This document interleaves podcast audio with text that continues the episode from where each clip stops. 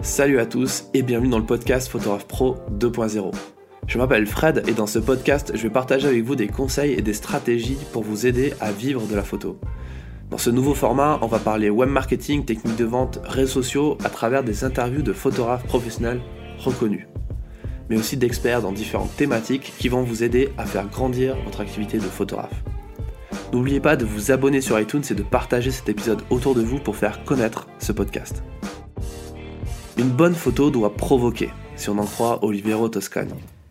Dans ce nouvel épisode du podcast, nous avons rendez-vous avec l'un des créateurs du festival Venezia Photo, où j'ai eu l'opportunité d'interviewer pour vous plusieurs photographes reconnus. Ce photographe italien aime la provocation, c'est même son fond de commerce. Oliviero est connu pour avoir photographié à sa façon des sujets graves comme le sida ou l'anorexie. Il a fait face à de nombreuses reprises à la critique. Mais comme il le dit dans l'entretien qui suit, il ne faut pas avoir peur d'avoir peur. Oliviero Toscani est l'une des références dans la photographie de mode. Ses photos ont été publiées dans les plus grands magazines tels que Elle, GQ ou encore Vogue, et son travail avec Benetton dans les années 80 et 90 l'a rendu célèbre dans le monde entier. Dans ce podcast, il revient sur une partie de son parcours et partage sa vision du métier. Je vous souhaite une bonne écoute. Alors, je m'appelle Oliviero Toscani, je suis un auteur. Et j'essaye à faire voir les euh, et j'utilise la, la, photo pour mon travail. Alors ça suffit plus de dire photographe, parce que tout le monde est photographe. Ça ne suffit pas à faire cliquer des, des, caméras pour être photographe.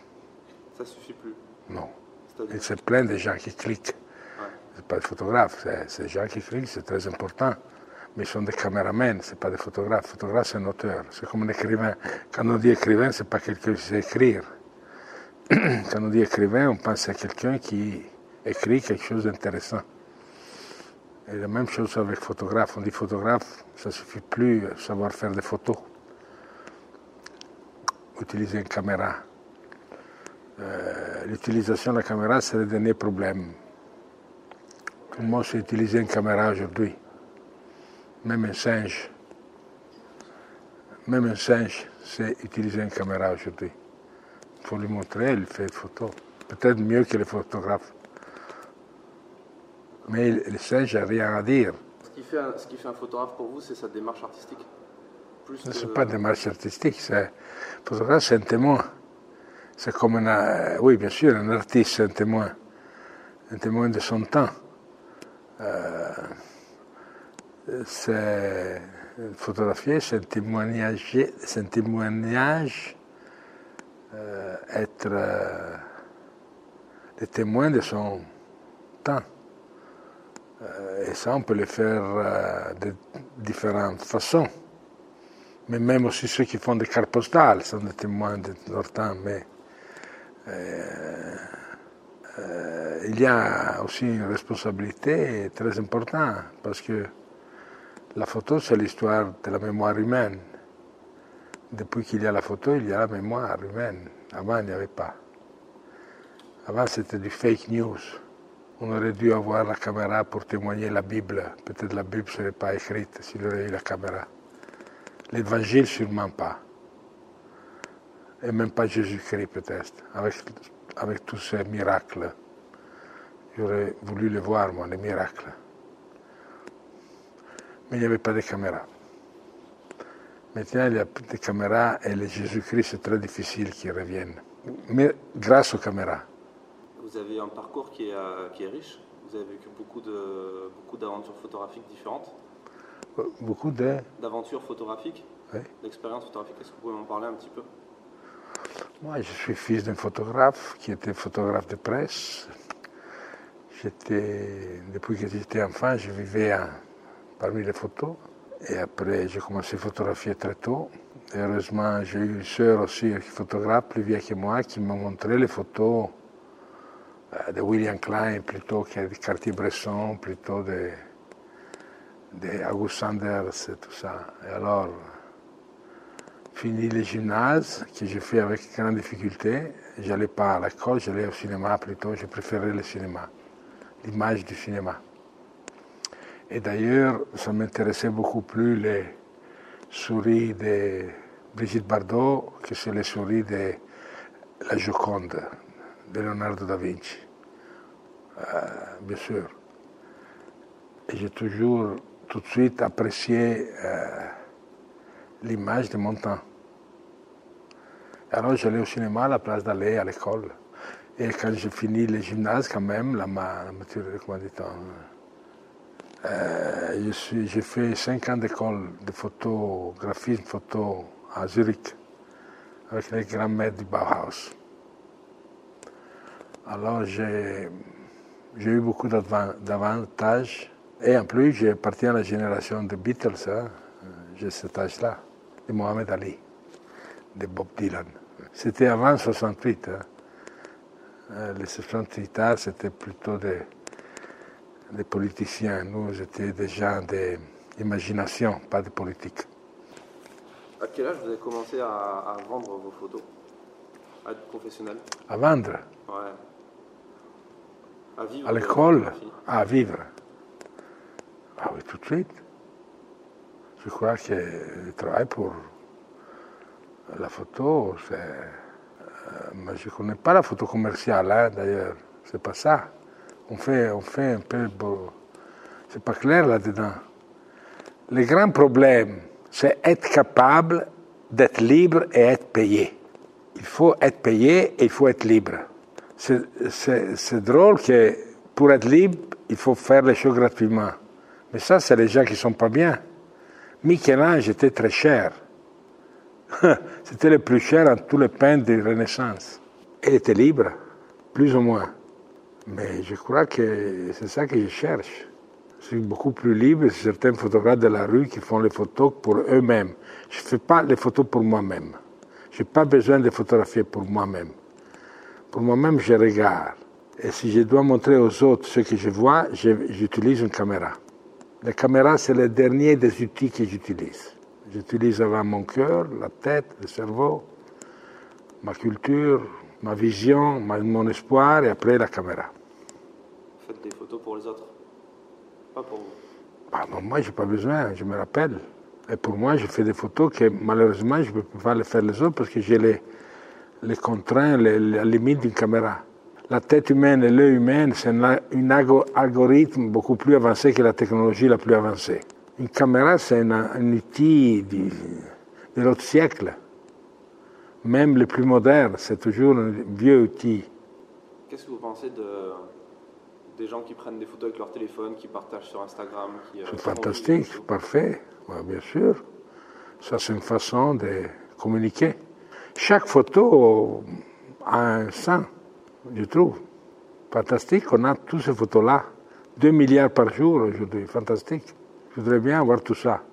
Quand je pense aux photos de Gourki, ça ne m'intéresse pas aussi beaucoup comme une photo de, du self. Du selfie fait en Oklahoma. Qu'est-ce que, c'est quoi votre, votre avis sur, euh, sur la profession? Comment, Profession, il n'y en a plus. La profession photographe, comment on a pensé jusque-là, les photographes avec son atelier, et celui qui sait utiliser une caméra, qui va réaliser les pensées et les visions des autres, fini. C'est pas ça. Même les reporters, c'est fini comme ça, comme on maintenant.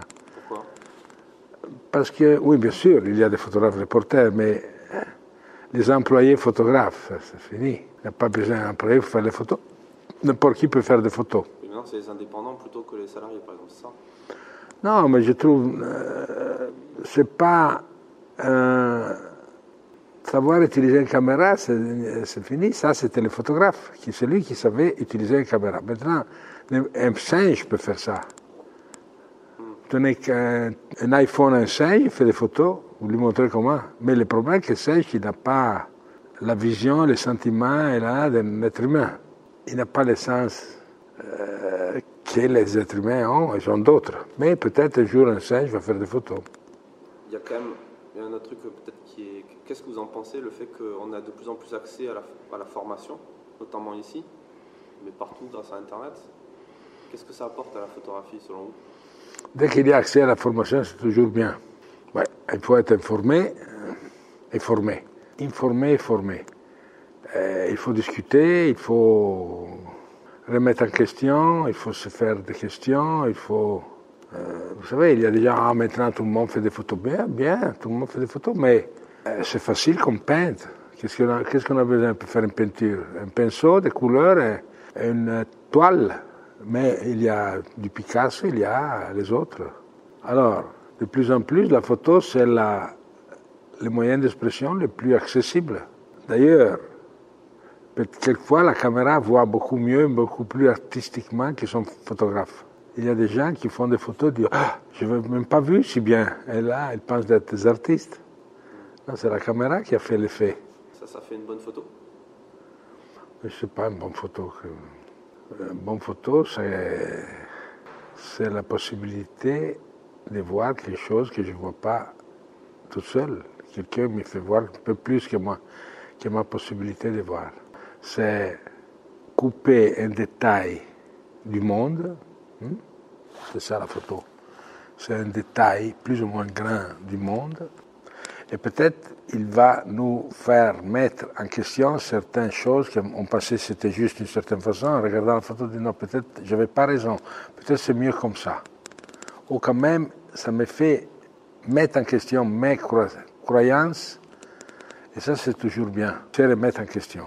Ça c'est une bonne photo qui va te faire remettre en question tes sécurités. C'est quoi les, qualités euh, indispensables pour un, photographe? Pas forcément un photographe euh, amateur ou qui fait des photos, mais un photographe professionnel qui veut vivre de sa photographie. D'or comme qualité Premièrement, s'il veut vivre de la photo, il faut, il qu'il décide de faire ça. Il faut qu'il se mette en question, il se, met, se fait juger. Si on se met sur le marché, il faut être capable de produire quelque chose que le marché euh, intéressé. Il y a deux façons. Un, c'est satisfaire le marché et l'autre, c'est donner intérêt. C'est faire des photos qui satisfait, satisfassent une demande. Et l'autre, c'est faire des photos qui produisent une demande. Il y a deux façons complètement différentes. La deuxième, c'est beaucoup plus intéressant. Ça signifie que c'est un expériment. Si on fait vous savez, les photographes leur studio, leur coin, leur lumière, ils sont tout confortables. Et, et, c'est pas intéressant ça. Il faut tout le temps expérimenter. À part la, à part forme, expérimenter la pensée, remettre en question soi-même, faire des essais, faire quelque chose qui, qui produise un intérêt. Il faut provoquer un intérêt. Voilà, c'est ça une bonne photo. Celle qui provoque une discussion, un intérêt, demain, voilà. C'est ça qu'une bonne photo doit faire. Par rapport à la pratique d'un photographe, par exemple, vous en tant que photographe professionnel, un, un, artiste photographe, quelqu'un qui a un auteur photographe, euh, comment on passe de je débute, je me lance, je commence, à ben, j'ai connu le succès, j'ai aussi progressé dans ma pratique, mais surtout je peux vivre et je suis libre grâce à ça Il faut avoir courage de... Il ne faut pas avoir peur d'avoir peur, de faire, de faire faillite. Il faut se mettre en question. On ne peut pas être sûr et être créatif. Alors il faut accepter l'insécurité, il faut essayer, il faut avoir le courage de dire j'essaye. Et si ça ne marche pas, recommencer. Et recommencer jusqu'à quand c'est possible? Je ne sais pas quoi dire. Il faut sûrement se rendre compte que peut-être on voit les choses différemment des autres. Euh, il faut avoir le courage de dire quelque chose, vous n'aimez pas quelque chose que tout le monde aime et vice-versa. Et que vous n'aimez pas quelque chose que tout le monde aime et que vous aimez quelque chose que tout le monde déteste. En fait, il faut se démarquer. Du coup, c'est une question de positionnement. Oui, sûr. Euh, c'est pas sûr. C'est comme, vous pouvez pas être un artiste et pas avoir du talent. À la fin, ça marche pas. Vous savez, tout le monde peut chanter.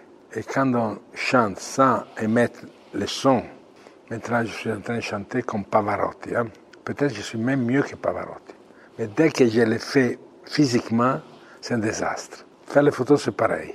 Il y a des photographes qui font des photos, ils pensent d'être Pavarotti.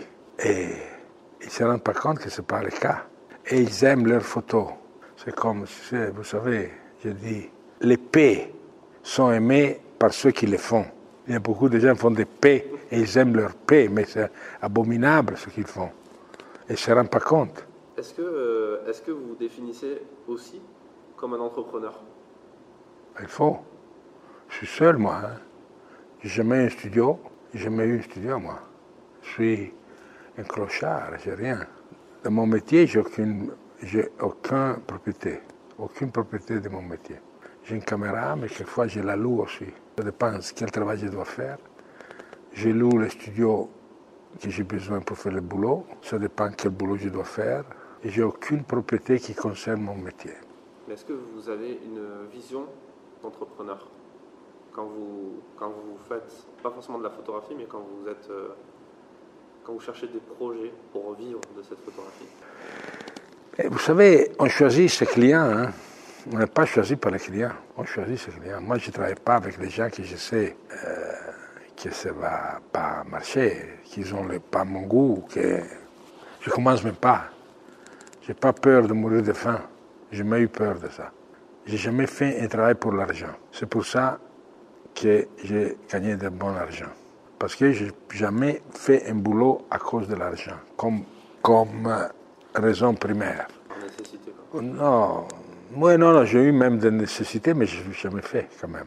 Mais quand j'entends dire, ah oui, je fais ça pour l'argent, tu es un pute, et ça, ça va te ruiner. Plus tu fais ça, plus tu es ruiné. C'est une question morale aussi. Tu, fais, tu le fais pour l'argent, tu es un pute. Il faut aimer ce qu'on fait. Il faut bien, faut bien gagner de l'argent pour vivre. Oui, bien sûr, mais tu dois aimer ce que tu fais. Autrement, tu es un pute. Ouais. Et si tu n'aimes pas ce que tu fais, c'est jamais bien. Et tout le monde travaille comme ça. Je dois aimer ce que je fais. Et quand on fait ça, il y a, il y a, on ne se fatigue pas, on ne fait pas un sacrifice.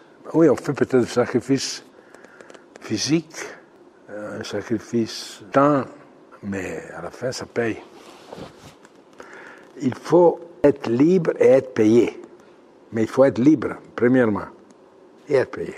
Mais ça dépend, peut-être pas beaucoup, mais quand même, le principe, c'est ça. Et tu peux même faire quelque chose gratuitement. C'est comme un paiement. Parce que si tu le fais gratuitement, ça suffit que tu veux faire un cadeau à quelqu'un, tu veux faire. Alors, c'est. Oh, tu veux aider quelque chose, une cause, euh, je sais pas, tu fais que ça, arrive. Faire gratuitement quelque chose, mais c'est comme un paiement. Parce que tu as la gratification de faire quelque chose qui peut être utile à la société, à une école, à un individu, à, une communauté, je sais pas, c'est possible. Photographe qui va travailler gratuitement pour euh, avoir de la visibilité ou penser qu'il pourrait, euh, pour se faire un site internet, un book, c'est une mauvaise idée Euh, je ne sais pas. Quand on dit on fait du travail sans committance, committante, comment dire, client. Ouais. Mais j'aime pas de les appeler clients. Euh, j'ai pas de clients, j'ai jamais eu de clients. Je vends pas un, un produit. Je suis comme un architecte, il y a une committance qui te donne un projet à faire. Chacun a les clients qu'il désire. Alors il y a des photos qui disent Ah, mais mon client il comprend rien, c'est un con. Parce que toi, tu es un con. C'est comme ça. Euh, il faut toujours chercher de travailler avec quelqu'un plus intelligent que toi. Au moins, tu dois croire à ça. Si tu travailles avec quelqu'un qui tu crois qu'il a plus d'intelligence que toi, peut-être pas, mais de quelque part, il est plus intelligent que toi. Tu trouves, tout le monde est plus intelligent que toi en quelque chose, même une fourmi. Alors, si tu penses ça, tu peux que gagner. Tu peux pas perdre. Non, parce que alors tu, tu cherches, c'est comme une médecine, non? Tu cherches qu'est-ce qu'il a plus ou qu'est-ce qu'elle a plus de toi dans lequel tu peux euh, apprendre quelque chose. Est-ce que Venezia Photo, c'est euh, né de ça ou pas? Hein? Est-ce que ça a un lien avec ça, Venezia Photo? J'espère. Ils ont bien commencé. Là, je ne sais pas comment ça va aller, mais quand j'ai pensé à faire ça, j'ai pensé que, premièrement, en Italie, il n'y avait pas un festival de photo sérieuse. Et on m'avait demandé ici de faire quelque chose sur la photo, depuis des années. Hein. Et après, j'ai connu, les gens de Arles. J'ai dit peut-être les gens de Arles et surtout les Français sont capables de faire ça. De, de faire système, organisation, où j'étais capable de vendre le camembert, que c'est un fromage de troisième catégorie, et le faire devenir le fromage plus connu au monde.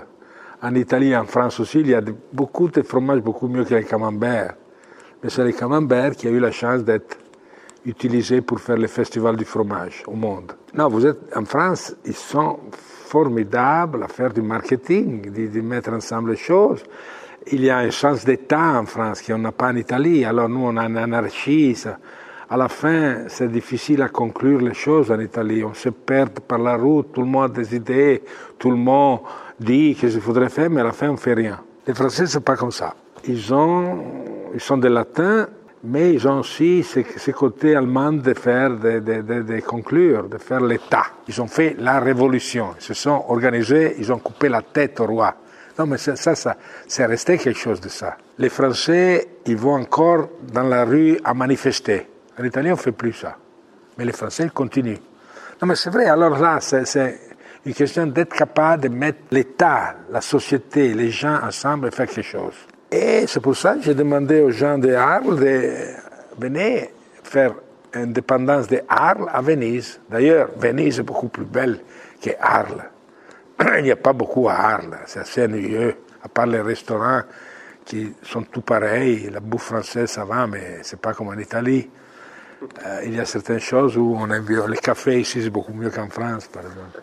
C'est pas pourquoi les Français ne savent pas faire le café. Ça, je me demande tout le temps. Vous n'êtes pas venu prendre chez moi le café encore. Non, non, non, il n'y a rien à faire. Il n'y a rien à faire. En France, le café, même vous avez la île, y avait le café, les, les machines, vous avez tout, mais le café, ça ne va pas. Bien. Nous, l'organisation, ça ne va pas. Alors, peut-être j'ai mis ensemble les choses. Venise et Arles, organisation Arles, qui ont fait de la photo le plus grand festival au monde. C'est vrai, Arles, c'est le plus grand festival au monde. Et maintenant, ils ont même Venise comme pied à terre du festival de Arles. Et je trouve que c'est pas mal. Ah, c'est chouette. L'idée de, ce, festival, c'est quoi? Premièrement, l'idée d'être à Venise, mais sur une île. Pas vraiment à Venise, sur une île isolée. Tous les photographes ensemble qui peuvent se parler, il n'y a pas de dispersion. Et là, je trouve que ça pourrait être, une idée. Et après, le matin, on va en ville et le soir, on retourne ici avec l'image qu'on a vue, isolée. Et je trouve que ça, mécaniquement, euh, c'est pas mal pour la photo. C'est un bon mécanisme d'apprentissage Oui, oui. Et après, tout le monde ensemble. Différents workshops ensemble, en contemporain. Cet épisode du podcast est maintenant terminé. Si ce dernier vous a plu et que vous voulez le soutenir, il vous suffit de vous abonner sur iTunes et de laisser une note de 5 étoiles ainsi qu'un commentaire. Cela ne vous prendra qu'une minute et aidera grandement au référencement du podcast. Enfin, un dernier mot pour vous dire que si vous souhaitez avoir plus d'informations et de conseils pour faire grandir votre activité de photographe professionnel, vous pouvez vous abonner gratuitement à ma newsletter du lundi dans laquelle je partage chaque semaine des conseils très utiles. Le lien est en description de cet épisode. Je vous donne rendez-vous dans le prochain podcast du Photographe Pro 2.0. À bientôt.